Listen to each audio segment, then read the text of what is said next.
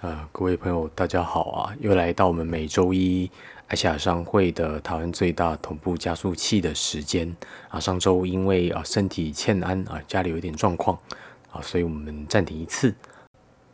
那这周主要是想跟大家讲，美国总统大选现在来到了一个很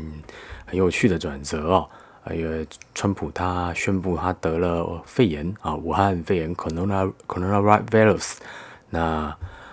这整个消息非常震惊全球啊！一个总统得肺炎就算了啊，我们一般的认知里面是总统的健康可能是一个很高度的国家机密啊，比如美国总过去曾经有几个总统曾经啊中风过啊，曾经老人痴呆，但是总统的整个团队呢，其实都试图极力的去隐瞒这个事实啊，一直。隐瞒到真的是撑不下去了才会公开，通常公开的时候都已经过了非常久。但是 coronavirus 呢，它基本上是没有办法隐藏的。那就算你想隐藏的话，你也必须整个政府啊，总统周边所有有可能被感染的人呢，你都必须要瞒住啊，让外消息不能外露来才行。那但是川普他并没有选择隐瞒这件事情啊，他就大方的公开，哎，我得了，我就中了，我太太也中了，我们现在接受治疗。啊，过一两天之后就出来说，哎，好了，我们的病情好转非常多啊，大家不用紧张，不用担心，让大家所有的人都吓一跳啊。那这这一周要讲的就是关于这件事情啊，就是到底为什么啊，川普，他川普他是一个什么什么样的人，他才会做出这么多令人意想不到的事情啊啊！认识我的朋友大概都知道，我从川普还在。第一任第一任的第一年的时候，我就一直是很反对川普的，我不喜欢川普啊，是其实到现在都还是这样。那川普最令人害怕的部分呢，并不是他是一个反动保守的表现的人啊，因为我们都知道，那如果你有一点政治常识，你都知道他是演出来的。川普一直到他开始有计划要从政参选民主党总统之前呢，他都是一个坚定的民主党的支持者。啊，提供政治现金给民主党候选人的人，他其实一直都是站在民主党这一边的，但是他为了自己实现自己的政治目的呢，故意的跳到了共和党那边了，那他才开始改变这些，那他这些形象也都是基本上都是演出来的，他是因为为了争取啊典型的保守传统的选民，那就必须要变得像他们一样。啊，正如同陈水扁啊阿扁当年在。选总统的时候，他很刻意的在讲所谓的庶民语言啊，强调自己是三级贫户出身，博取底层草根民众的台湾人民的支持。但其实我们都知道啊，川陈水扁他早就不是什么三级贫户了，他靠着当海商法律师，早已经忘记自己的本啊，他就是一个很典型的政商关系良好的人，法律人士。那川普就是。为了这样子实现自己的政治目的呢，刻意的去改变自己的形象啊，制造一个形象来凝聚大家的认同。那这就是作为一个领导者啊，你本来就应该要有的本分哦。如果你连自己的做的事情的言行都控制不了，那基本上你就是做不了什么好的政治人物的。那特别是有的政治人物呢，他甚至不但控制不了的行为哦，他就是一个三流的领导者。那什么样子的领导者叫做三流的领导者呢？三流的领导者就是你心目中啊，对政策、你的政治目标有很多计划啊，你把设计的非常的详细。那你为了确保你制定的这些政策呢，能够如你的想要心愿呢去完成它呢，你就非常亲力亲为的监督执行啊。每天早上七点的话，就特地开会啊，确定你的团队呢要把这些事情都做好。做完，那听起来很理想，对不对？但是其实像这样子的政治人物呢，是最下等的。为什么？因为你只是不过是在消耗自己的精神在做这些事情啊。如果这些人跟你虚与蛇，跟你拖时间，最后你就是会耗到自己灯尽油枯啊。你一个人的能力是有限的，你是对付不了几千、几百、几万个意志去背革你的想法的。你的政治目标。不用想几万人啊，一千个人反对你，跟你闹，你就做不下去。所以你必须要让民意主动的跟你站在同一边，去推动它执行，必须让执行事情的人主动的去顺着你的意走。那比较二高一等啊，二流的领导者呢，他就知人善任啊，他就刻意的去挑价值观啊、目标，你想遂行的政治目的呢，跟自己相同的人，那组成一个同质性高的团队。那这样同质性高的团队呢，行事作风就比较调和，那这些人自然能够齐心协力呢，去实现与你相同的政治价值观的目标。那像现在蔡英文女士就是这样啊，蔡英文女士很刻意的挑选了一群比较温和的价值观进步的专业官僚，那以这样子的专业官僚的团队呢，来推动政策，慢慢慢慢的前进。那当然这样做法就遇到了一个问题哦，二流的领导者呢，因为你毕竟你是按照同质性高的价值观在稳定这个团队的运作，所以你是非常容易被狙击的。什么样叫非常容易被狙击呢？过过去四年，蔡英文的那些死忠支持者呢，一直在骂时代力量是所谓的加葱力量。那为什么骂他们加葱力量？因为当蔡英文提出了一个进步政策的时候，时代力量硬是要再加一些冲上去啊，把这个政策推到更极端一点。那这个就是这个团队遇到的最大的弱点，因为同质性太高了，一定必然的应变呢，一定都是找找一个能够推动进步的温和政策。那这个温和政策就容易两面不是人。反对者只要一方面呢，去说服蔡英文的支持者，你看支持者，你看我们这边有更进步的，蔡英文这样是打假球，那这些支持者就会动摇。反对的人呢，也是。更加容易啊！他只要直接诉求，你看蔡英文就是要把年金改革都革掉，害我们没有饭吃啊！就是要让同性恋可以结婚，人不人，狗不狗，猫不猫啊！他很容易的就被击溃，那就是二流领导者他最容易遇到问题，因为他们调性同质性太高了。当他们打顺风球的时候呢，非常容易打哦，因为没有人的足够阻碍阻力去阻碍他们的话，他们同质性的团队运作起来事情很顺遂，但一遇到针对性的狙击的时候，他们其实是毫无应变能力的，因为同质性太高了。蔡英文团队就在现在这个台湾的局势上面遇到很明显的，就是会被狙击这特性啊。因为整个团队呢力求稳定，力求和平，因为台湾社会要进步啊，进步社会的前提是和平啊，战争是不会有任何的进步的，不会有任何人性社会的进步。当人类社会遇到战争的危机的时候，会愿意为了存活、为了和平，主动放下那些追求社会进步的美好话语、美好的想法哦。那这也就是嗯可以这么说：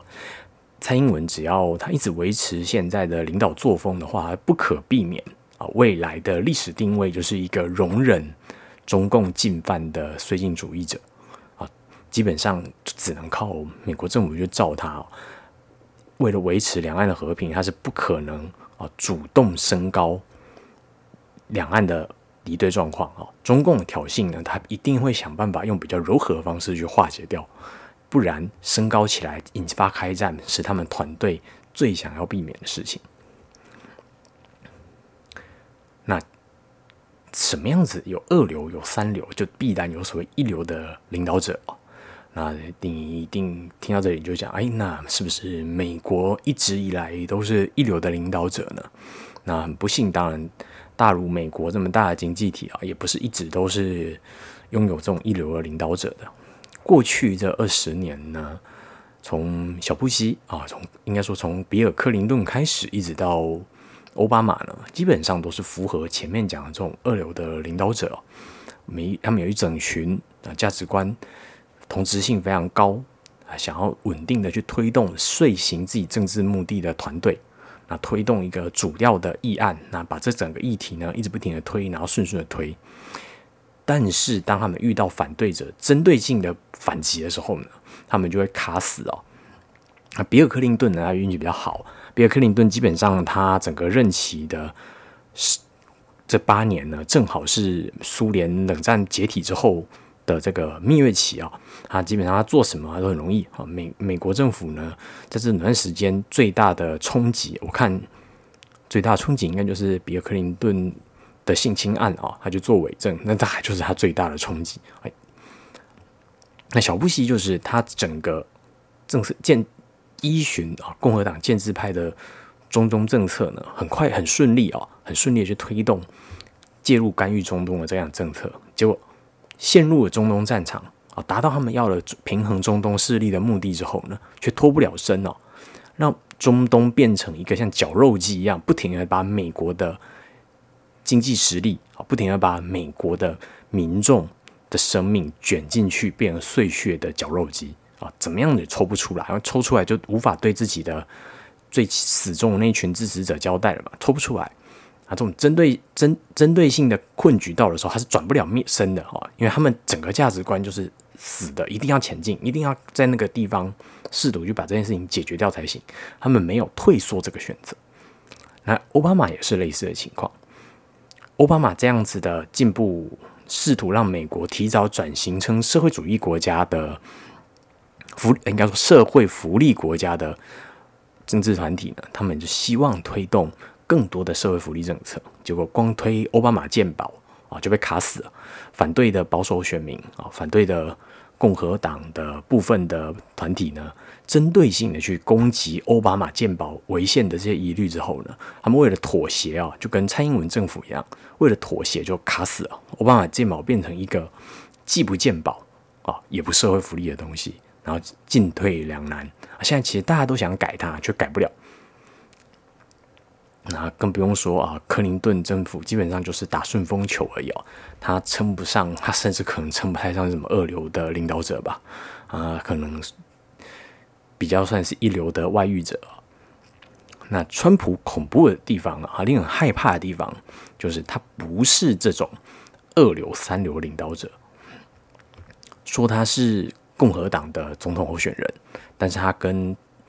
啊，你可以看他过去四年哦，他跟主导国安政策、主导外交政策的国务卿啊，几乎大部分所有我们传统理想的共和党的政治人物的那个样板的人呢，都跟他闹翻了。从国务卿 Tillson，然后啊，国家安全顾问 Bolden 啊，全部都跟他吵翻了。他不是一个跟所谓的他的。理理当是他的政策团队的这些人呢，是有同质性价值观的人。更不用说，你摸不清他的价值观就算了啊，他还是一个完全不遵循既定规则的领导者，因为他试图，他作为一个啊，他自认啊，可能大家也无法否认，他就是一个所谓的一流的领导者呢，他必须是一个制定规则、改变规则的人，因为他。制定规则，他改变规则，所以你就摸不清他会做什么，因为他在规则之外了，他在你的反应的那个逻辑之外啊，你所以你自然没有办法正确判断他到底想干什么。那我们从政治辩论会就可以知道，政治辩论会哦，电视辩论会呢，它其实时至今日这个时代，它其实已经图具形式哦。那不论是美国还是台湾，基本上都一样，那基本上就是一个一两周、一周以内的谈谈话谈资啊，所谓的谈资。啊，稍晚就结束了。它其实不太能够影响什么选情，顶多就是提高双方候选人的曝光度一些些而已。而且效果并没有那么好。啊，除除了我们伟大的民族救星韩国瑜先生的塞子说以外，我相信没有任何人哈还记得二零二零年的总统选举辩论会啊，有谁说了什么话啊？大家就只记得塞子说。那这就说明政治辩论会它其实没有什么用。但是川普呢，他甚至在这样子的一个。无用的电视辩论会呢，他都还试图让他发挥他的作用啊。川普他连任呢，最大的麻烦呢，就是他把他的承诺啊，他对他保守派、极端保守派选民的承诺呢，在过去四年基本上啊都做完了。我们不要考虑那种啊什么让美国再再次伟大这种空话啊，也不用讲说去什么把产业要移回美国啊这种让美国人更多更多工作啊。把中国的工作抢回来，这种三岁小孩才信的话，那些工作抢回来，美国也做不了啊。那个是没有产业链的问题。他川普这四年呢，最重要的是让保守派确保了未来四十年内啊，他以他挑选这些大法官的年龄来说，大概可以有三十到四十年呢，可以确保美国的最高大最高法院啊大法官呢。不会再做出重大的推动社会进步的事项案。那再来，他要减税啊，减税是过去几好几任总统都不敢做的事情啊。减税是一个很大的羁绊啊，没总统只要喊减税，都是砸拿砖头砸自己的脚，但他马上宣布减税，这个是 Tea Party 啊，Tax Enough Already 啊，这个团体的主要的希望他做的事情。那在他重整了国防产业的商业版图啊，去呼应传统的保守派共和党选民的要求，他甚至呼应福音派的选民的要求啊，让以色列再次伟大啊。不但不但承认以色列的宜居地啊，呃，占占领巴勒斯坦的那些土地啊，合法承认他们。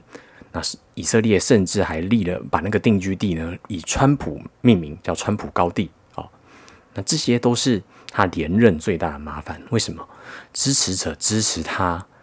最主要的理由他都做完了，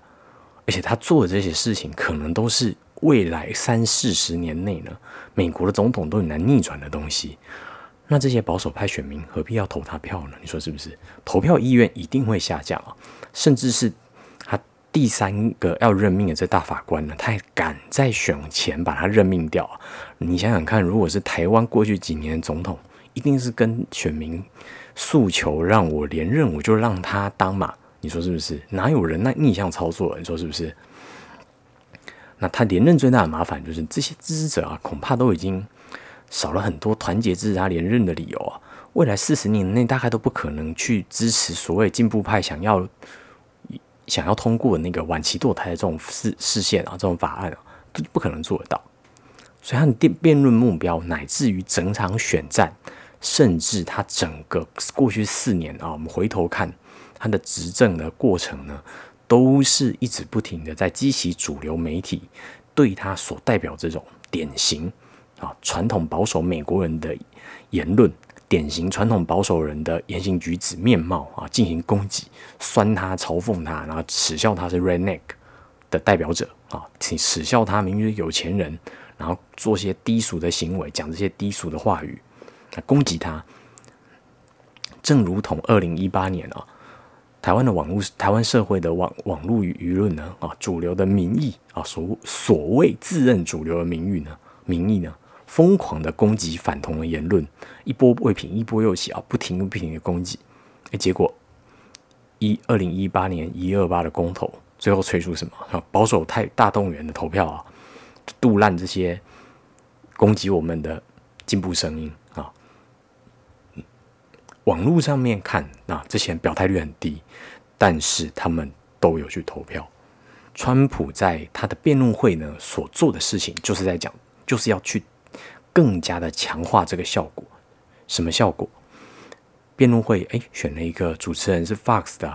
，Fox 福斯电视台不是所谓挺川的电视台吗？哎，难道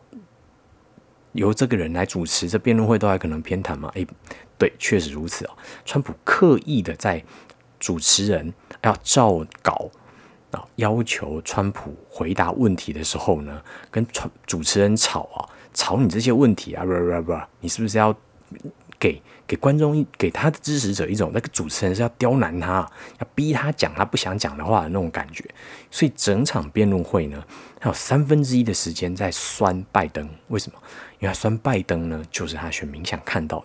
拜登就只是一个讲稿机啊，跟连连战啊，所谓的美国连战一样，他就只是只会照他的稿一直讲，他其实没什么太大的反击能力啊。所谓的 good old Joe 啊，老好人就是这个形象来的啊，不太能有能力跟人家及时对吵。那川普更加强化的去嘴他啊，那强化这个形象。再，他跟主持人花了三分之一的时间在跟主持人吵，因为他用主持人吵架的目的呢，就是要让他的支持者觉得。主持人是主持人是法国 Fox 的又如何呢？福斯电视台的又如何呢？还不是啊？用钱可以收买，别忘了啊！民事也被无端一收买过哦，不要忘了。根据 Financial Times 的报道啊，拜登他现在每周呢砸在主主流媒体啊 television 啊电视广播的钱呢，现在每周花的钱是川普的两倍以上啊，是数百万美金每周啊，每周是数百万美金。这些消息呢，都在川普的支持者、这些保守的选民的眼中啊，看在他们眼中，他们觉得民主党花那么多钱砸在主流媒体上，天天的攻击川普，让他们不敢讲话。但是这个不让他们讲话的结果呢，却有可能只是激起他们在投票的时候更加的反弹。你想在二八二零一八年的县市长选举啊，因为绑同婚公投啊，所以犯了类似的错。同样性质也是偏进步派啊，能够掌控网络舆论的民主党，大概也是一样啊。从民调来看呢，你可以感觉到啊，根本照理来讲，这么悬殊的胜差啊，拜登应该是躺着选都赢啊，应该要即刻停止活动啊，一切用网络就行了。照理来讲，应该躺着选都赢啊。但是现在大多数的人都还是认为，应该说所有的。民调专家都认为，他们自己民调出来的结果呢，虽然他们都觉得拜登应该会赢，但是差这么多实在是不太可能。因为跟二零一六年的希拉瑞·克林顿的选情一样，肯定有什么过度膨胀的部分。那个民调高啊，只是过度砸广告啊，去逼出来的这个表态率，一边的表态率会高估，一边的表态率会因为主流风向的压迫啊，刻意比较低的表态率，所以造成了错觉。实际上很可能两边的。选举选情呢是非常非常的僵僵持的哦，僵持不下，很有可能到现在都还是 fifty fifty。那我自己个人是认为，其实应该不是 fifty fifty，拜登应该还是小胜一些哦。啊，最终的决胜关键应该是宾州。那另外呢，为了顺顺利能够连任，那要让这整个选战啊，你当然会需要大量的选举资金才能投广告嘛。照理来说，一个总统的候选人呢，你一定要大量的笼络政治现金团体。那这些政治现金团体呢，他们会要求啊执政者要遵照自己的政策啊去做相关的规划去执行它。那这也是一直以来美国这个共和政体呢运作的方式：有钱的出钱，有人的出人啊，钱又影响人啊，错就是也就是票啊，两者交互影响之下呢。让民主社会运作，但川普做的却完全不是这样。川普并没有笼络他本来的那些政治现金团体。为什么？照理来讲，川普是一个共和党总统啊，你应该要执行既有的共和党的中东政策。那就如同他的国安顾问 Bolden 说的，美国在中东的保证就是他不能够，他不能够离开中东，因为退出离开中东。退出、离开东欧，都是一种背叛盟友的行为。所谓的背叛盟友，当然不是美国盟友啊，是指其实实际上那个言外之意是共和党的盟友。因为你这样子扭转了共和党的政策，第一个受害的就是当地的共和党盟友。川普剧烈的改变了整个中东啊，到一直乃到啊所谓的。近东地区啊，就是土耳其呀、巴尔干半岛这一带，所有的美国政治啊，剧烈把它改变啊，让当地的势力有更多的主导权。美国退出，好，除了当当他这样改变中东政策之外呢，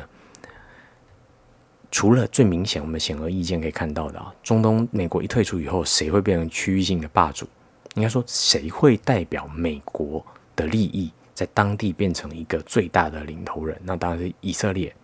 那所以除了犹太人之外，犹太人会因为美国退出中东呢，站到了一个更高的地位之外呢，其他试图借由这种新的局势转变了真空期呢，获取经济利益跟政治利益的人呢，自然哦会希望这个政治政策呢有延续性，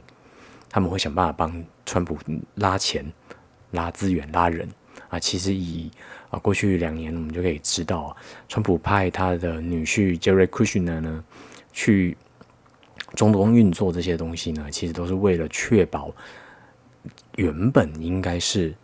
共和党跟民主党两边齐强的盟友的以色列总理内塔尼亚胡呢，能更加坚定的支持川普，而不会因此跑去支持拜登。啊，你可以看到，这是拜登过去曾经拿来。吹捧自己的东西，他认为他跟内塔尼亚胡非常的熟，他是可以影响以色列政策。但现在，Who cares？谁理你？你再怎么理我们以色列，你也只是希望我们以色列当一个拴上项链项圈的狗啊，在那边帮美国看门就好。美国的眼中，你这些所谓共和党、民主党传统政客，就只是想要我们以色列当看门狗啊，不会想要我们当自己的主人。只有川普的政策是让我们当自己的主人，所以他无效化了拜登这些传统政策政客呢，能影响中东的空间呢？他们像失去了项圈的狗啊，我自由了，开始投奔自由，自己出去外面野放了。那这也就是为什么波登他会骂川普啊，说骂川普说啊，他是要让他不是为了美国啊，他是为了让他的女婿 Jared Kushner 呢变成所谓犹太人的弥赛亚，因为这些犹太人呢会依循着库什纳在过去这几年呢所打造出来的新的中东秩序的政策走向，获得获得更多利益，获得以色列更多自主政策的走向。川普这样做，在波登眼中看起来呢，是背叛了美国啊，是在让库什的这些犹太人呢获得不该得到的利益。那美国政府呢，因为要做的事情非常的多，那你还需要很多地台面下的 under table 的活动。那不论是我们知道 Jared Kushner 这些搞房地产的美国犹太人也好，啊，甚至川普的顾问 Peter Thiel 啊，或者是川普的甲骨文好朋友。一样，他们会这些人呢，他们会帮美国政府、美国的总统做很多 under table 的活动啊，就像甲骨文进驻，靠着甲骨文来进驻 TikTok Global 来控制 TikTok 呢，不要做一些美国政府不乐见的事情一样啊。Kushner 这些这一段时间亲近川普，去主导了新的中东政策走向的犹太人呢，他们将会反客为主哦。他们过去只能用钱来影响美国国策，让美国政府稍微宽一点点哦，不要让以色列那么紧。他们现在变成实质上有可能去主导美国的中东国策的这个集团，这些行为将会超过美国政府表面上能做的活动所能管辖的范围了啊！他过去都以为啊，犹太人只会赚钱，只会管钱。啊，只会把钱偷出去，然后这是大大的错误啊！我们等下后面也来讲一下这个例子。未来五十年，我们以为的只会管钱的犹太人呢，很有可能将会变成主导中东秩序的国家。以川普啊，就把以色列这个恶龙这一头恶龙从美国手上放出去了。你要知道，美国以前之所以干预中东啊，并不只是为了确保自己的能源安全而已。他同时也是在牵制以色列，因为当美军就是中东稳定的保证的时候，各方势力的行为都会倾向消极化，啊，大家就不需要做什么多余的事情啊，只要跟自己国内可以交代就好。那美国退出之后呢，阿联啊，阿拉伯联合大公国呢，就主动跟以色列建交。现在周边所有照理来讲不应该承认以色列的国家，都不得不承认以色列了，因为以色列将会是他们。确保他们啊对付什叶派西亚的进犯的时候最大的安全保证。好，那美军美国做的相关的政策也很多啊，正如同最好举的最好了解的例子就是他们驻军在冲绳几十年，啊安保协议让日本一直维持过低的军费，明明面对中国跟北韩两个巨大的敌人，高度危险的敌人呢，日本可以过着和平。白痴的每一天一样啊！美军住在那个当地，并不是要单纯为哦，就是要干预当地的局势啊，要争取什么武器啊、军火力，不是。美军之所以在要驻扎在那个地方，最重要的就是要那避免让那个巨大的经济体变成一个强大、有自己主动意识的军事力量。因为当美军在那里的时候，他们只需要听话协防；当美军撤走，狗就放出去了，那当然开玩笑一点啊。美军如果真的按照川普的说法，更加逐步的撤出欧洲，我们可以期待一下，看看德国有没有机会啊，来搞一个第四德意志帝国啊。那我们就总总结一下前面讲的，就是犹太人呢，我们都觉得他只是商人这件事情啊。那你听到这句话，你就觉得很耳熟。有很多人都喜欢说，川普是个商人，所以不啦不啦不啦不啦哇，那写任何川普的文章，开头第一句就是川普是个商人。这真的是令人厌烦至极啊！啊，就直截了当的说，那川普不是一个商人，那就算是商人呢，他也是现在你看到的这些犹太人这种商人。我们心目中以为的商人呢，只会依照现有的商业环境啊，做价值观最大的、最大化的判断啊，想办法赚最多钱，得到最多利益的这种判断，那这是我们传统刻板印象里的商人。但川普做的不是啊，川普做的是 Amazon 被 Amazon 的 CEO Bezos 那种商人。如果 Bezos 是我们认为的那种利益交换最大化的商人的话，，Amazon 这公司啊，根本不会是现在这个样子。贝佐斯啊，贝佐斯这种商人，他们最重要的是要去改变价值观本身。透过改变价值观之后，因为你是唯一一个站在那个位置、那个新的价值观的立足点的人，你就可以直接的破坏原有的商业环境，重建新的秩序，而你是秩序的控制者。啊，川普如果要说的话，他就是这种商人。库什纳这帮犹太人啊，这些下一个世代将会主导以色列未来活动的这些犹太人呢，他们也就是这种商人，他们并不是只会赚钱的商人。川普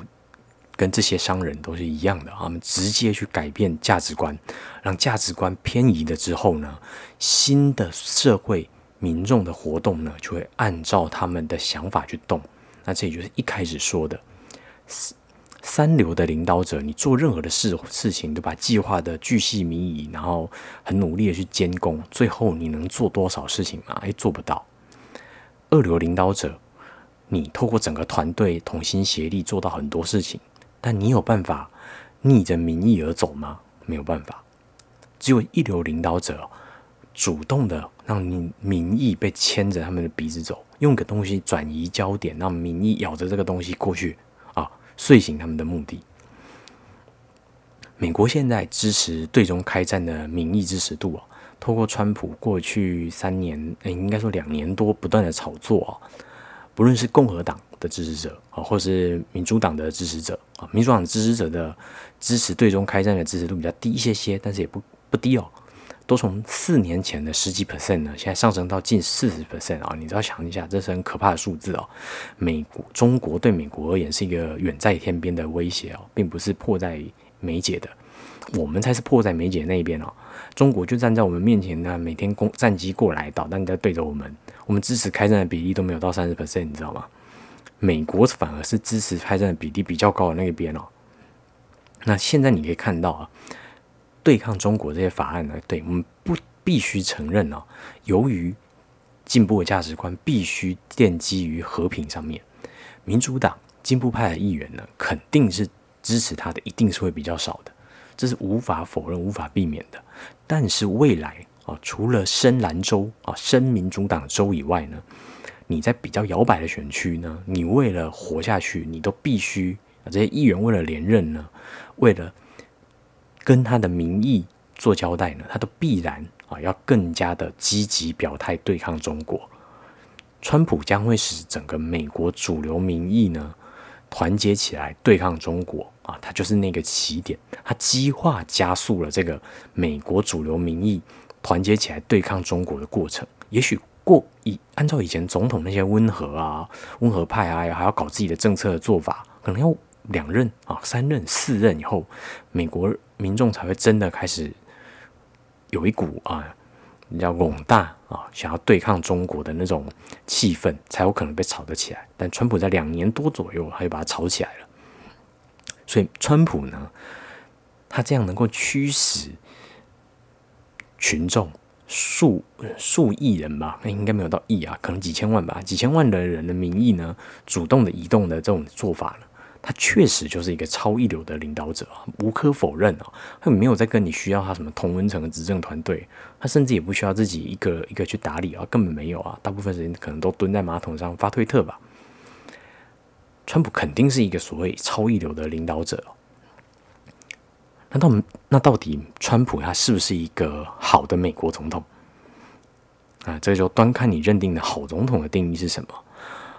过去的二十年呢，美国两党两个政党呢都不约而同的一直朝着进步派这个方向去靠啊。它很大一个原因是，第一，美国社会的高龄化是不可避的啊。美你要看美国的生育率很高，其实美国生育率之所以可以一直维持在不错的水平呢，是靠它是一个移民国家，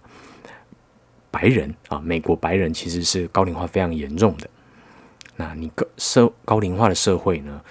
更加倾向社会福利国家呢，是一个很难避免的趋势哦。那这个讲起来太复杂了，那么总之大家先相信我这样这个假说话，只有比较社会福利一点的社会福利国家一点的环境呢，才会让老人觉得活得比较快乐一点。所以两党政府呢，都在朝着更加迈向社会福利国家的方向去推动国家前进。那因为你在推动这些东西的时候，你肯定就必须要让进步派执政。那进步派一定就是把你他整包东西啊，性别平权啊、同婚啊、堕胎全部都包在一起，逼你吃下去啊。但不论如何，两党政府都朝着这个方向推动，大家也就默默的睁只眼闭只眼，让它过去。就是因为美国这个社会，它确实因为高龄化，因为它变更加的需要社会福利政策。这些东西你是很难逆转它的，否则哦不会沦落到现在哦。奥巴马健保真的很差吗？如果它真的很差的话，难道你还要需要透透过控制三分之二的大法官席次来否决他吗？哦只有未未过半哦，可能连三分之一都不到那些民意很积极的在想要扣透过大法官席次来否决鉴宝哦，其大部分的人也是已经逆来顺受，甚至只是想要修掉一些他们觉得妹妹嘎嘎不合理的地方而已。所以看到这边，我们可以知道，你觉得川普他到底是为了美国，还是为了保守派的民意？如果他只是为了服务，好，他那三分之一的民意。你想想看，现在因为整个社会的民意被聚焦起来，要对抗中国，当战争都已经迫在眉睫的时候，你还在谈谈论哦，我们要让同性恋可以生小领养小孩啊，我们要谈论让堕胎可以晚期堕胎啊，你的孕期的十个月内内呢，当事人啊，女怀孕的当妇女当事人呢，只要有意愿，随时可以堕胎这种。啊，小确幸等级的社会议题，你如果还炒这个，你觉得有票吗？啊，会不会跟你的现有的票干戈？当大家质疑你，你推行社会福利政策是不是所谓的呃 left out 啊？是不是所谓的极端左派？是不是舔中啊？就因为中国代表了所谓的极端社会主义啊，你是不是在提这些东西的时候，你就哑口无言，那被迫沉默，就像现在台湾一样，你可以看到有非常多所谓的。民进党政府的支持者呢，过去是很积极的表态自己支持进步政策的。现在中国的危机迫在眉眼前的时候呢，迫在眉睫的时候呢，他们已经都说了啊，今天就算是来一个沙文主义者来当总统，只要能对抗中国，大概都可以接受。那这就是川普真正带给美国未来的二三十年哦。那你说这到底是不是好的美国总统呢？就我不予置评啊，大家自己讨论看看。那我只能说，中国只是一个敌人，它是一个过程。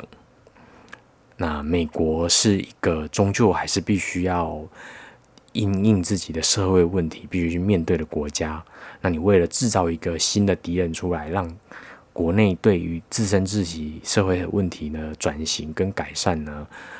转移焦点到这个新的敌人上面呢，到底对美国这个已经极度分裂分化的社会呢，是好还是坏呢？我们就等三四十年后啊，也许中国真的被打垮了，我们再来回头看。那么回头看的时候，我们也可以看看，川普到底是为了美国啊，还是为了这些保守派选民？甚至我们还可以问。会不会他就只是为了他的家族？那我们今天的节目就到这边啊，谢谢大家。